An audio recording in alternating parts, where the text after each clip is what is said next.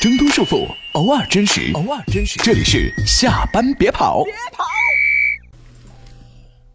Hello，大家好，这里是下班别跑。今天我们又回来了，我是永远 stay young 的张卡拉，我是还有七个月就要三十岁，好恐怖啊的易阿南，我是往中年迈进的苏大义。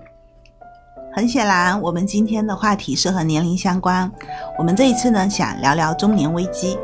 呃，在开聊之前呢，我想问一下，你们觉得自己现在是中年吗？就我以前一直以为，只要是四十五岁之前就是中年，直到联合国出来打脸，说严正声明，联合国对青年定义是十五和二十四岁之间。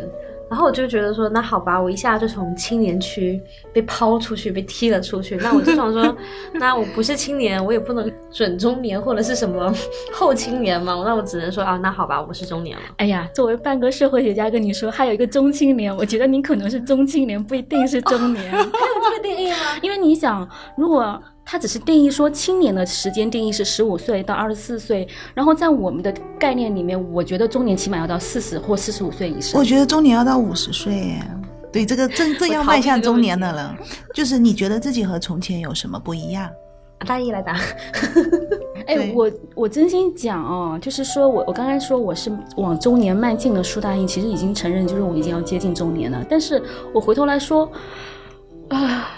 我觉得我比二十几岁要过得舒服一点。你是要接近中年，应该是二十五岁是吗？你刚过二十四 岁，我可以用这个概念给它定义。对对对。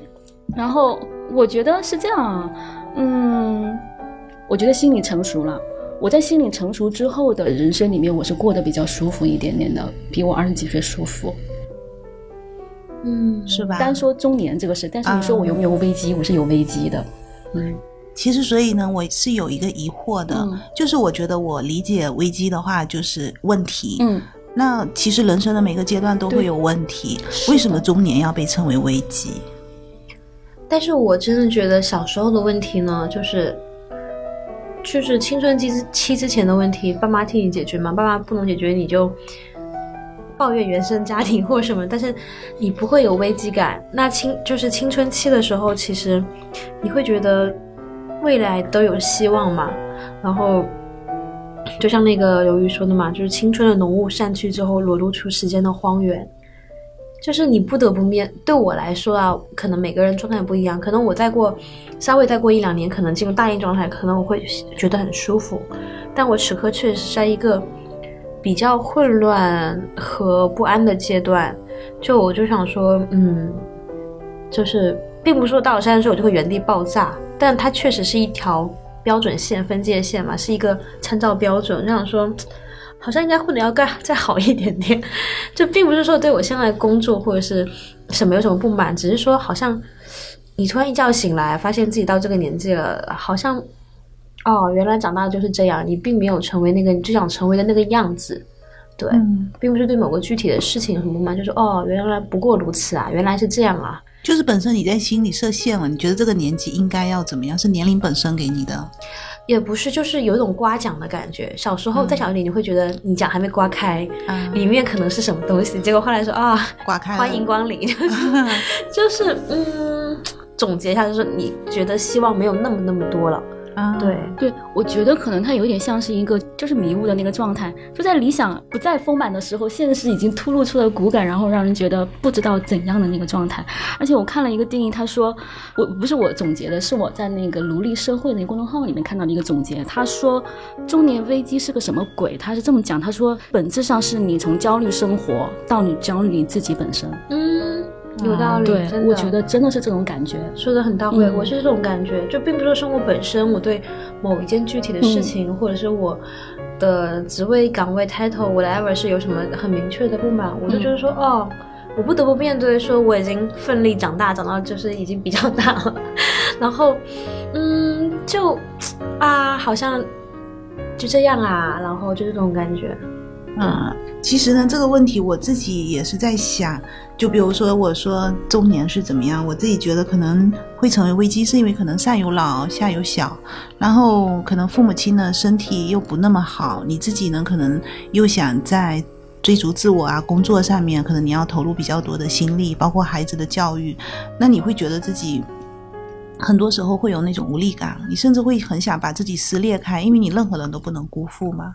对，我觉得你说的这种状态就是挺典型的，我可以说是比较典型的中年状态。对，因为我其实为了这个选题，我特别去知乎 去爬了一圈，然后我发现，在知乎上面回答就是你觉得你有中年危机吗？或者你觉得中年危机是什么？或者说你能不能谈一谈跟中年危机相关的一些问题？我发现大部分可能跟知乎的人口结构有关系。我发现答题的大部分都是四十岁左右的男性，然后他们说的比较多的话题都是我上有老下有小，然后我又遇上了事业上的如何如何如何，这种论调非常非常主流。然后包括为了这个选题呢，然后我还在我身边专门做了一个抽样调查，因为我在互联网公司工作嘛，然后我的楼层是产品跟技术人员比较多，然后经过他们问我，大概发现十个人里面有九个人都。说自己有中年危机，但是我其实知道他们的年龄，他们根本就可能连三十岁都没有。然后很多人把自己塞到这个中年危机里面来，对我觉得可能那个不算中年危机。所以我觉得其实我们可以聊说，嗯，觉得到多少岁可以算中年危机，或者说为什么三十五岁的话题的现象那么普遍？因为从互联网公司来说，很多公司就会觉得说三十五岁了，我们就不想再要找，所以其实是两种不同的危机，一种是。努力社会说的那种，就是你要面对你自己。自我的那个位置，对，就你没有很多现实层面的生活焦虑要解决，但你得面对你自己。还有一种是说很现实层面的，上有老下有小，嗯，万一就是父母亲的健康有一些震动，然后或者是像很多程序员或者是技术人员，包括去年的一个社会新闻嘛，然后就是说在北京，然后他父母生病了，然后好像是。什么什么什么药？好像干嘛？我大概知道，我有看，好像是得了那个超级感冒啊，对的，对的，嗯嗯，我大概也看到过那篇文章，就是不敢想象我面对这样的情况会怎么样。嗯，所以我最近已经开始买保险了。我一直都在买保险，我忘了从什么时候开始，应该也就这五六年。对，我已经开始开始在买保险了，就即使已经很贫穷，但是感觉这这个钱不能省。就如果真的有那一天，根本扛不住。就你等闲的家庭，你你生不起一个病的。是的，是的。我们为什么会觉得，就是说中年危机这个，就不仅是我们要讨论，我们群里要讨论，其实在整个社会层面，这都是一个很大的一个话题。其实我是这么想的，关于这件事情的描述，我觉得是有两个版本。我突然灵感一闪现，想到了一个是客观事实的版本，就确实是有中年危机这么一件事情。然后另外一个就是通过媒体角度放大的一个事实版本。但是我们大部分人可能感受到的是通过媒体角度放大这个版本。这也就是为什么我觉得我在我身边调研完也的结果是，其实都年龄也不到，或者说其实真的生理状态上，包括他的境遇上，还达不到中年危机的那么一个危机的状态。他顶多也就是一个迷茫，但是他。却觉得自己是中年危机。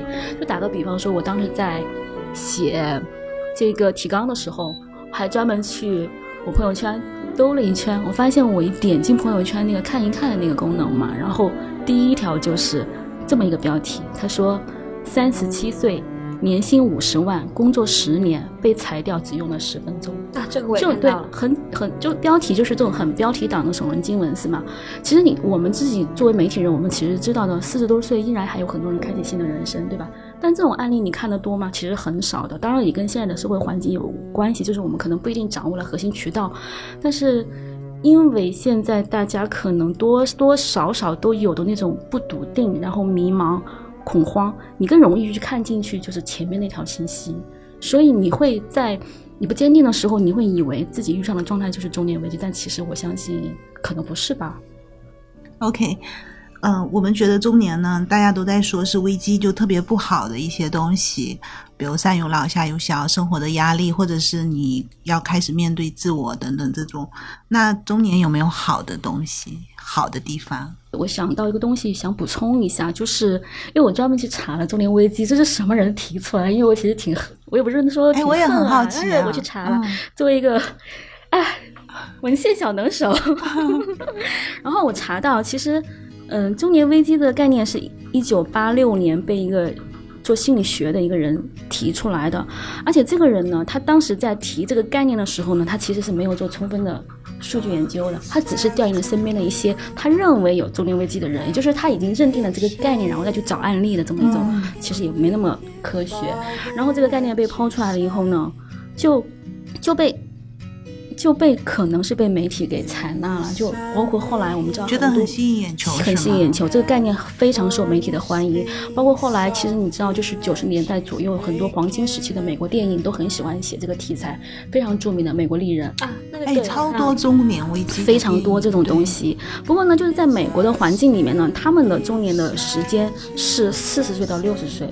对他们是很清楚的定义到这个年龄，哎不会那个包括《美国丽人》里面那个男主，他的年龄就大概在四十几岁。可是你看那个《单。当幸福来敲门》，嗯那个男的应该年纪不大，他也是中年危机的一种，啊，对对嗯，但我真的觉得我们三个可能还没有到这个阶段，嗯就上有老下有小被我们在一个预防的阶段。对，但是不能否认，生活中可能确实有很多人经历过这样的时候。我们经常看到说，呃，华为也好，四零五零下岗的人啊之类的，下了岗之后嗯，它确实就是有很大的难题要解决。那那篇文章什么三十七岁什么工作十年是甲骨文嘛？那他可能确实是，就是到了这个时候，他觉得他没有更好的地方可以去了。那我觉得，首先他们可能确实也不该把自己，也不是说不该吧，就是这样对自己不太好，就把自己放到一个境遇，就是说这家公司一旦退出中国了，你就发现你人生全垮了。但另一层面，可能我我还是同时觉得说，可能中年真的蛮难的。我们嗯，或许我们因为各种原因都比较幸运，没有没有体会到这个难。但是当你就是有很多的事情要处理的时候，就是真的是那种上有老下有小，然后会觉得说人生怎么那么烦躁，怎么那么沮丧吧？就是因为我自己会感觉到说，我以前就是上班下班。我根本不考虑加班不加班的因素，就是没关系啊，我二十小时我都分给工作，只要我醒着，我睡着了，我可以呃突然爬起来，因为脑子没停嘛。灯关了，我起来把灯再打开，然后再拿小本子来记记记记记，然后有无限的灵感、无限的选题，然后什么的 OK。但是我现在发现，怎么那么多事情啊？就是我们还没生小孩，你想还还是异地夫妻，我觉得装修也很麻烦，买保险也很麻烦，什么也很麻烦。就是我要花好多好多时间处理好多好多事情，我觉得天哪，就是我再也不是以前那个无忧无虑的我了，你知道？就是我觉得那以此类推，是不是真的有这么一些人，他在现实层面，他确实感觉到中年带给他的很多很多的那种，我不知道疲惫、力不从心，还是说觉得生活很烦。比如说很多男人就在车里面先待一段时间，然后再回到家嘛。哦，对，我会喜欢在便利店待一段时间再回到家，哪怕我家里只有我自己一个人，我也会有一点点逃避说，啊，又开始进入这种 daily routine，就是我得回去先洗衣服，再洗澡，洗完澡还 要抹砂抹砂，然后重重点是你得开始规划第二天的一天工作什么之类的，不啦不啦，然后第二天起来又是打针的一天，我也会在便利店坐一坐，然后再回到我的家，就我想在这种生活里喘口气，嗯，所以我觉得我在现实层面我是可以有一点点尝试去理解这件事情本身，然后面对自我也一样是一个大问题。像那美国丽人，他可能就觉得说生活不过如此，所以为什么这么多人中年外遇，就觉得他可能需要加入一些戏剧性，或加入一些热血沸腾，对吧？加入一些我还心依然在跳，我血还热着，我还活着的感觉，所以他。就是爱情是成本最小的戏剧性嘛，对吧？和和让你感觉到伟大的东西嘛，门槛最低的，所以他可能就会去找一些生活的意义什么的。我是这么觉得。OK，其实也就是直接回答了为什么中年会成为就是这么大就是范围的一个话题。那大一你会觉得中年是问题更多一些，还是说你觉得中年也是有一些好处的？我觉得，嗯，首先是到中年肯定是一个不同的状态。我觉得首先肯定是要能够能够认识到这种状态一定不同于你青年或者中青年时期。我觉得首先是要有这个认识。嗯，就好比我们前面在在聊教育相关的话题的时候，当我们学习到跟教育相关的知识，我们发现教育不是那么难的一件事情，你是可以习得的。那我觉得说，对于中年这么一个状态，你在没有进入的时候，你是可以去先去了解它，它会怎样。就打个比方说，刚刚我们通过说影视也好，或者说文学也好，但我是比较推崇说，我们最好是从。呃，学术上面或者说是文学上面去看一些东西，都是公众号还是要少看。我一直很批判这一点，对。然后，当然我也认同，就是就是说，三十七岁刚刚那个案例，它其实是有它的现实价值啊。就是当然很多人会有这种境遇，因为未来我们会不会遇上，或我本人会不会遇上，我我当然也会有忐忑，也许是我呢，说不定不好讲。但我觉得从心理上，你先认识到这个问题，可能到你真的遇上的话，你可能没有那么恐慌，起码你会有备手，你可能在这个时候建立多个多个口，比方说，嗯。我我 买几个房收房租啊，买几个房收房租，然后投资一点钱，起码你会有一点一点一点一点一点利息。完了以后，还有就是说，让老婆出来工作，学一点兴趣爱好，对吧？就不管怎么说，从早期的那种消耗型的兴趣爱好，变成这种投资型的兴趣爱好，你未来可以用你的兴趣爱好，还可以去做点事情。比方说，在学歌，不知道未来是不是可以去教歌，或者是当一个嗯伴唱演员。瞎说，就是，其 实我本来想扯一下，就是我那个目标，我跟你讲过，如果我不做现在的工作，其实我最想做的事情就是去做一个。现场 live 的一个伴唱，对吧？对，嗯，对，会让我开心哈。说回来，就是，其实就是说，嗯，你你通过多种渠道的那个那个准备吧，还是会有一些办法的。另外还有就是说，始终是不把一个不把鸡蛋放在一个篮子里，对。其实你们说的都是中年的很多的问题哦。其实从我的角度，我还是想说一下，其实因为我我从我自己角度来讲，就是虽然可能说上有小上有老下有小，然后也有教育小孩教育的问题，父母健康的问题，但是其实我去想中年还是有一些好处的。好处其实我一直没有讲啦，但是不代表没有，我也会当然会觉得说，嗯，更更自由了。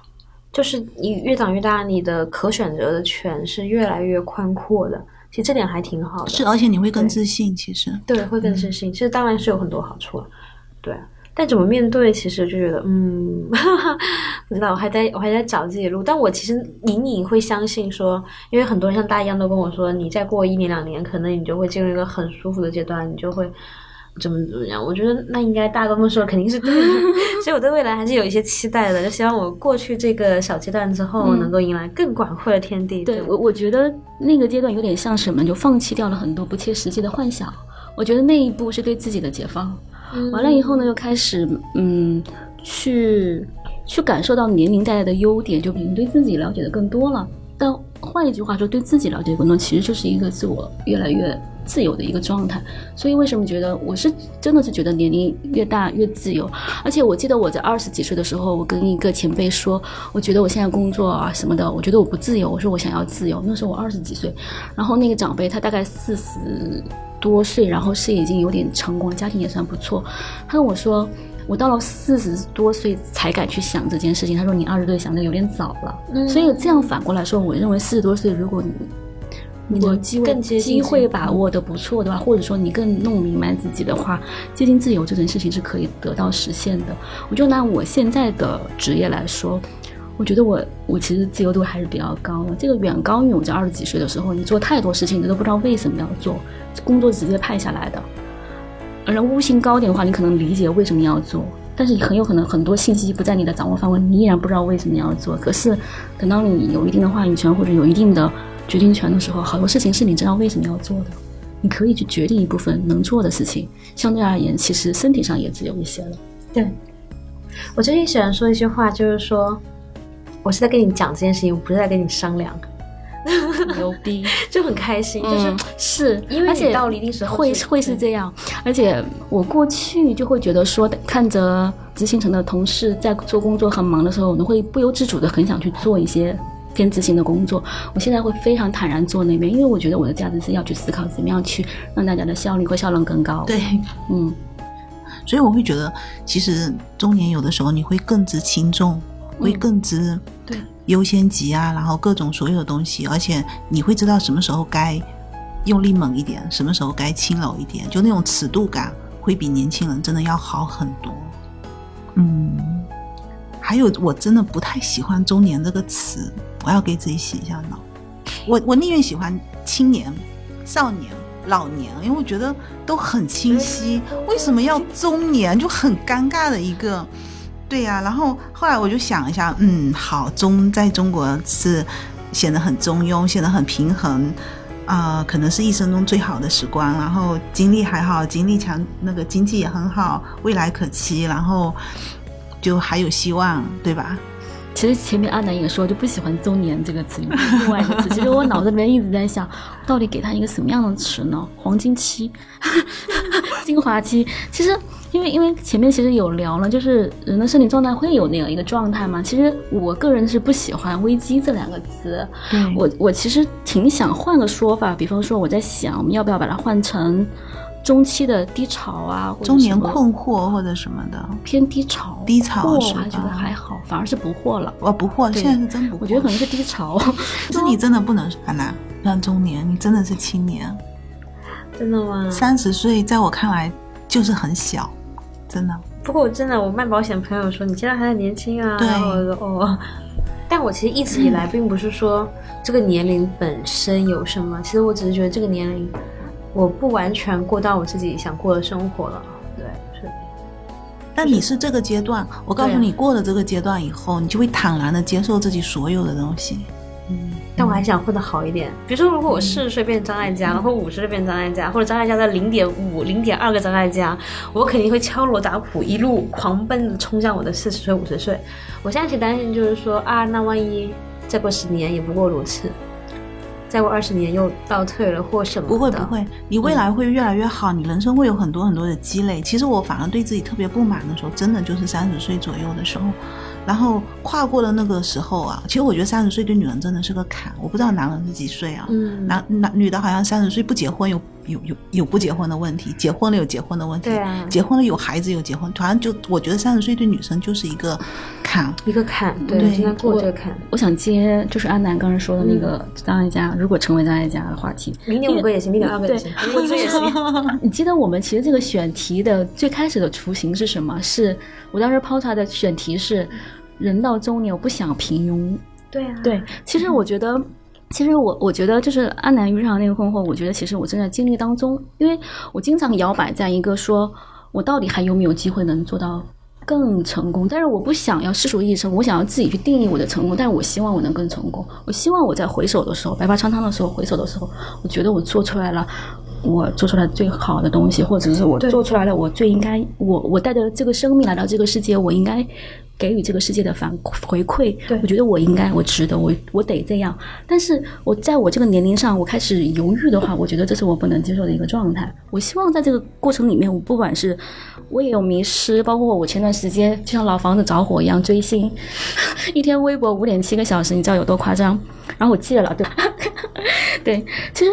我我当然也想，我也吃不准我是不是那百分之五很优秀的人，我可以带给百分之九十五更多的好东西。我也想说，如果我能努力一步，我去做出更好的东西，有没有可能性？我也在尝试这个路径。所以其实，因为我专门知道我是一个考据派，我专门去搜了一下，有没有在三十五岁以后还做出成绩的有的有的有大师的，然后他们是怎样工作的？沃尔玛创始人呢？很多其实很多啊巴菲特其实也算是，包括那个我们知道的肯德基爷爷，但是任这些还是有对。四十二岁但，是我就想说啊，我就想说两个很轻的一个例子啊，我其实找了两个例子，是有一个日本的一个作家，但我都不知道作家的名字。但不管怎么样，他是作家对吧？我回头说一下他的他的办法，他是这样，他说他三十五岁以前，他总想着要创造新的东西，然后呢，三十五岁以后，他终于想明白，他说我只要不马虎就可以了。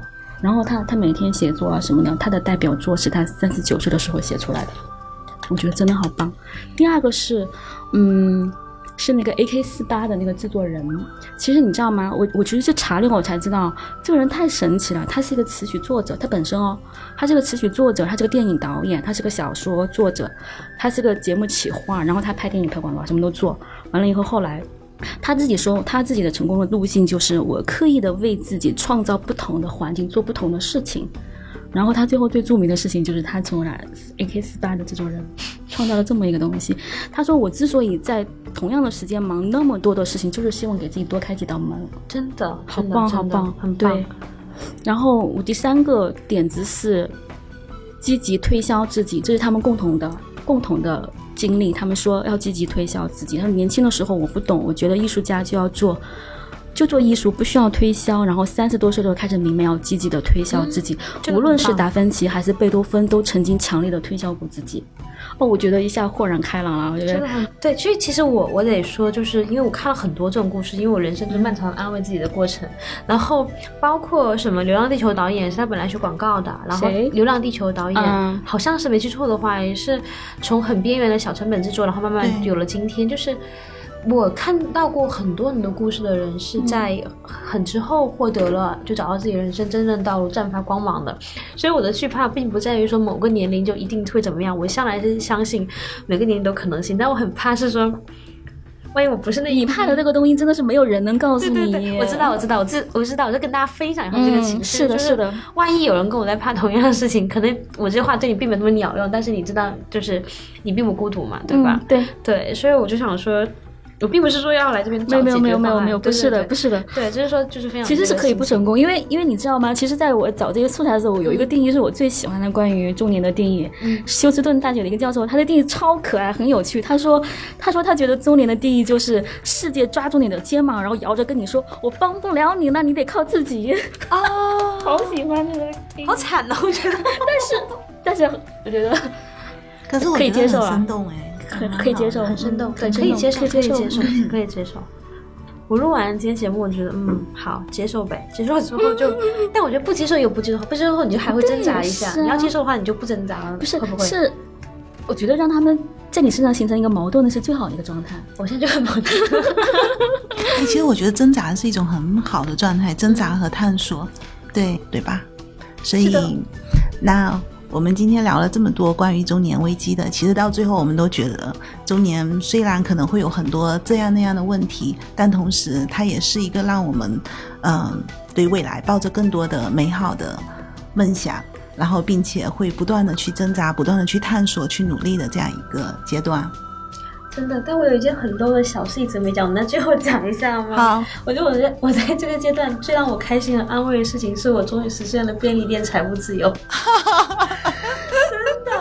就小时候长到一个就物质极度匮乏 然后的年代，而且妈妈又不让你吃零食，就我现在终于能够实现，就是当然这是这是一个。切口就说类似，终于不用为很多小的金额的事情去纠结和消耗，我真的觉得很开心。所以啊，我想到一个段子啊，然后有小孩说。为什么家里吃的东西是我不喜欢吃，但是爸爸妈妈都不挑食呢？因为是爸爸妈妈自己买的东西。对呀，对啊，对呀，自由就是选择。但我但我真的还想再说一句，母亲节的时候，就是给妈妈和婆婆，就是终于终于有一回大方的给大家买礼物，然后呢去逛店的时候，然后婆婆就说啊这双鞋好贵，这双鞋好贵，我说不贵。然后终于有一次不是逞强的说没关系，我可以真心的觉得这个钱不是钱。对，就是这个这一刻，你才觉得说啊，一切的有意义，然后是你觉得给予一些东西，是你你甚至会觉得自己的奋斗，各种的东西都是有价值的。对，那一刻真的很满足。对对对，我跟我妈妈说给你贴条项链，我妈妈说不用啊，怎么我又不戴，怎么然后收到之后嗯很喜欢。对，然后我就说啊，就是终于有这一天了，是是是是是。我我我现在是真的觉得自己可以肆无忌惮的买东西，就这种普通的消费就已经不会成为你任何压力，在中年的时候，对。嗯，所以今天聊了这么多，其实我们三个，其实我们就想说，我们三个很有钱。她老公还很好，没有啦，是这样的，知道我没有，我河马还没有，还没有，还没有那个自由。他们经常说你菜市场自由，然后你河马是没有自由，因为你没有很多进口的商品。我自由的方式是我低能低好。OK，好，那其实我们今天呢，在讲一个好像在整个社会上看来都是一个让人觉得很沉重的话题。其实我们三个越聊越开心。OK，那我们就在这样开心的状态里结束我们今天的话题。同时，我也非常感谢能够一直听到此时此刻的你们，非常感谢你们一直以来的陪伴，谢谢你们。然后跟你们要到晚安了，晚安，晚安，大家晚安吧。好，拜拜，拜拜。骑的单车，还有他和他的对谈，女孩的。白色衣裳，男孩爱看他穿。好多桥段，好多的浪漫，好多人心酸，好聚好散，好多天都看不完。刚才问了你一下，你也喜欢对吗？